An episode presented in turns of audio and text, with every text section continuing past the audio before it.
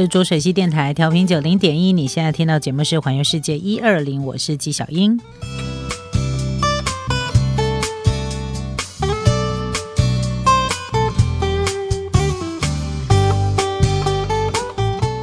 好的，纪小英接下来介绍呢是呃这个在仙台的。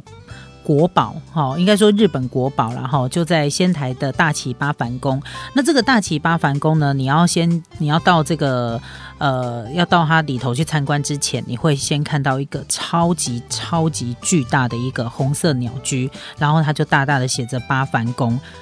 我说真的，真的有点被他震慑到了，就是有点震撼哈，因为他就在那个公车站的旁边，就在他入口处，然后一样你也是要爬的大概半座山才有办法到达那个八幡宫。那这个八幡宫呢，其实呃它的特色是在于哪里呢？因为它这个八幡宫的建筑啊，其实哈就是当初仙台的藩主哈，就是呃伊达正宗哈他自己所创造的一个呃。建筑法所建造出来的一个地方，好，那他们说这个叫做时间造法，所以呢，他对伊达正宗呢，对呃东北而言，其实他是很重要的一个人物。然后你看他的食衣住行，或者是你看他的那个建，连那个对建筑，他都还有他自己独特的一个见解，还有他的代表性建筑。然后还因为这样子，还真的盖了一个。那个八幡宫哈，那这个大齐八幡宫呢，我觉得，嗯，它很值得你来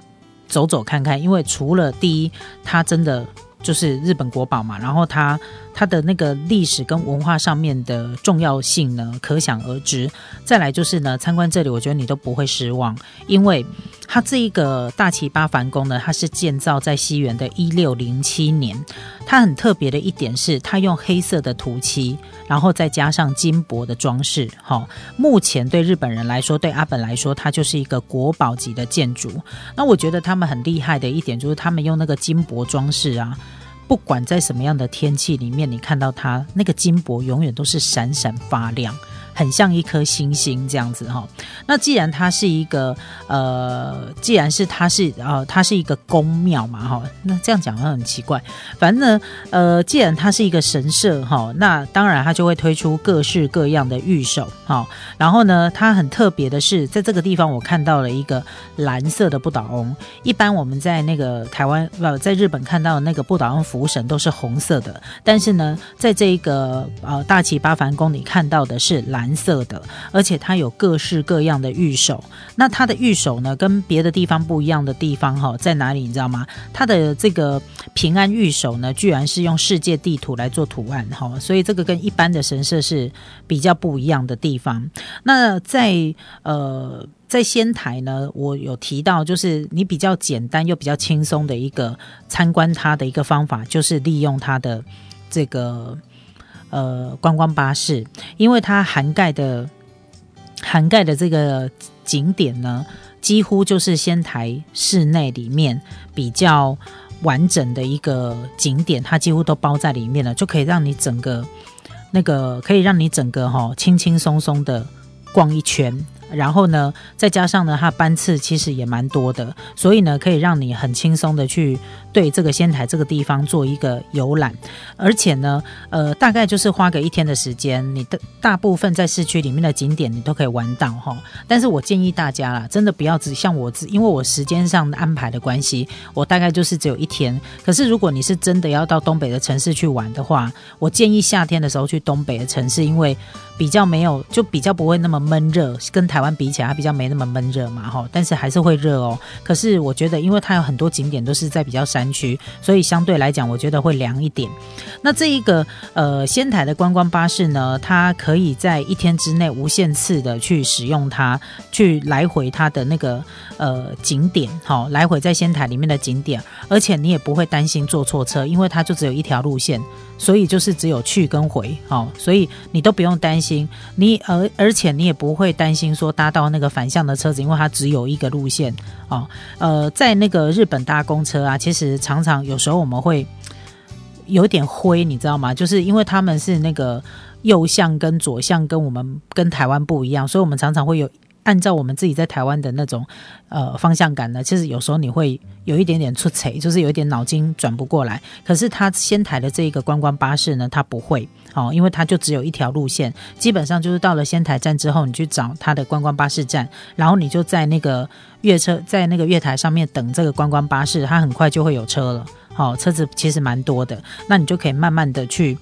呃，慢慢的去参观，那你会，你也会发现，在仙台里面呢，它的这些历史遗迹也好，或者是一些观光景点也好，它几乎都是涵盖着伊达正宗。那因为伊达正宗他是仙台第一代的藩主啦，当时是由他来开拓东北，所以呢，他是称霸整个东北，也被日本人叫做叫做澳洲的霸主。然后呢，他在西元的一六零三年呢，建立了仙台城，还是日本的百大名城之一。不过呢，在经过了战争之之后呢，呃，虽然它已经没有完整的古城可以欣赏，但是依然留下了很多遗迹，所以对日本人来说，很多人会在这个地方来进行参观。然后再加上它在仙台城的遗迹，其实它有一个呃，有一个这个应该算什么博物馆吗？就是有一个仙台城的展示馆，所以即使你已经只能看到它断断垣残壁，但是呢，透过了展示馆呢，你还是可以了解一下当时哦，这个仙台城呢，在那个高耸的山上呢，它当时的雄风，我觉得多多少少你还是可以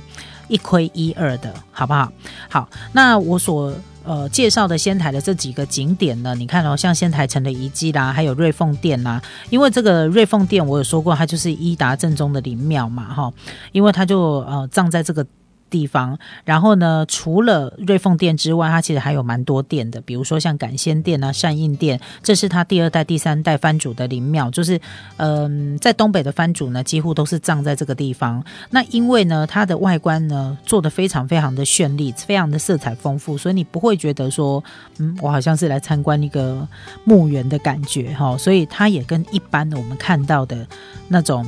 呃，墓园其实它不太一样，好，所以它也变成是说，如果你到仙台来的时候，你就一定要去参观，而且参观你还要还要付费嘞，好不好？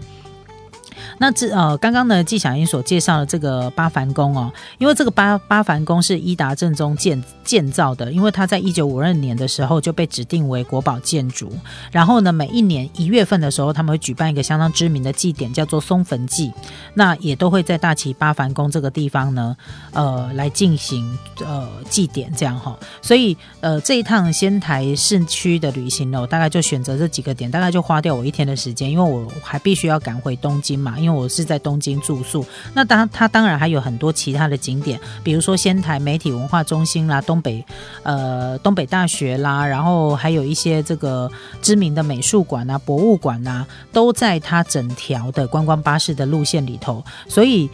呃，不会让你一整天很无聊，你大概就是一天的时间。我说其实是逛不太完的。那它这一个观光巴士呢，不仅可以让你很轻松，而且不用花很多的呃交通费用呢，玩遍了仙台的各大景点。而且呢，我还遇到了就是这个呃他们的观光巴士的驾驶非常的幽默，会讲很多的笑话。然后尤其是在介绍景点的时候，或者在车上人很多的时候，当大家挤的心情有点不太好的时候，他也会适时的讲一些笑话。虽然有一点点听不太懂他的笑话的深度在哪里，但是你还是会被他的一些比较浅显的那个呃用词呢，还是会被逗笑这样子哈。所以呢，呃，很多日本人喜欢来搭他这个当地的一个观光巴士啊哈，因为呢，别人笑你就跟着人家笑就没错了哈。反正总而言之，你从他的那个讲话的口气就知道说他讲的是一个笑话。所以这个仙台巴士呢，很建议大家如果有机会到这个地方来的话，买一张。一日券就可以逛遍整个仙台哦。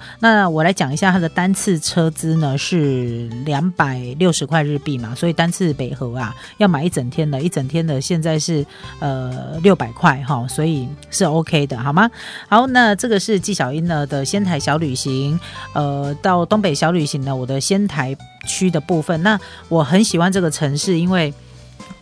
呃，除了它交通很便利之外呢，因为它的景点很集中，然后可以让你很用轻松的方式，比较少、比较减减省的那个交通费用去了解这个城市。然后，呃，很适合大家呢。如果安排东北旅行的时候，你不妨可以把仙台当成是一个据点，好，就是呃，当成一个你住宿的地方，然后交通动线，因为它又离机场仙台机场很近嘛。然后呢，它的食衣住行娱乐，其实在这个地方你都会非常的方便，你也不会觉得很无聊，哈。然后再加上呢，因为观光客真的是比较少，所以我觉得旅游品质相对而言是提升很多的。那提供给大家做参考，还有不要忘了一定要去吃它非常有名的牛舌，因为他。都用很好的部位来，呃，来仙台的牛舌呢是全日本非常知名的。有机会到他的那个到仙台来呢，去尝尝他的那个餐厅里面的牛舌料理，基本上是真的很不错的哦。